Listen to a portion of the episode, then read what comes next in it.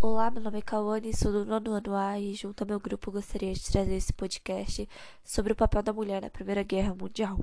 Antes de começar a contar sobre o papel da mulher, eu gostaria de explicar mais ou menos o que foi a Primeira Guerra Mundial. Ela ocorreu entre os anos de 1914 e 1918, causados por rivalidades econômicas, tensões nacionais, alianças militares, nacionalismo e entre outras. Agora que sabemos mais ou menos o que foi a Primeira Guerra Mundial, eu vou contar sobre o papel da mulher nela.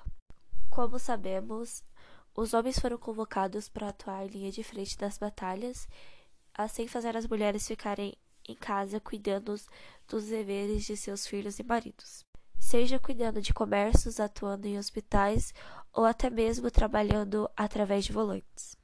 Algumas mulheres fortes daquela época atuaram até mesmo em campos de guerra, seja pilotando tanques, ambulâncias e outros automóveis, além de cuidarem das cozinhas e trabalharem também como mecânicas. E que naquela época era algo de outro mundo ter mulheres que eram vistas como sexos frágeis e submissas aos homens, cuidando de coisas que eram do papel masculino.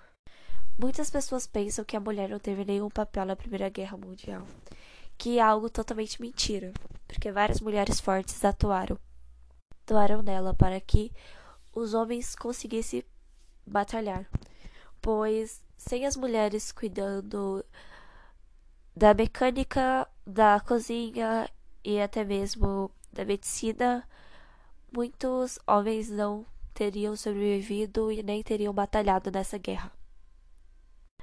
É legal a gente estudar sobre o papel da mulher na Primeira Guerra para a gente perceber o qual naquela época era difícil para que as mulheres terem direitos que hoje em dia a gente pensa que é pouca coisa.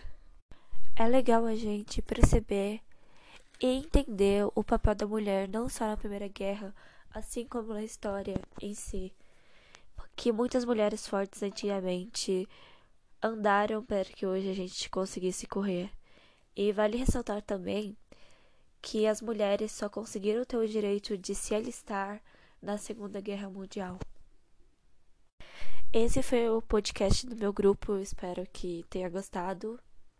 E é isso. Obrigada por dar esse nosso direito de expressão.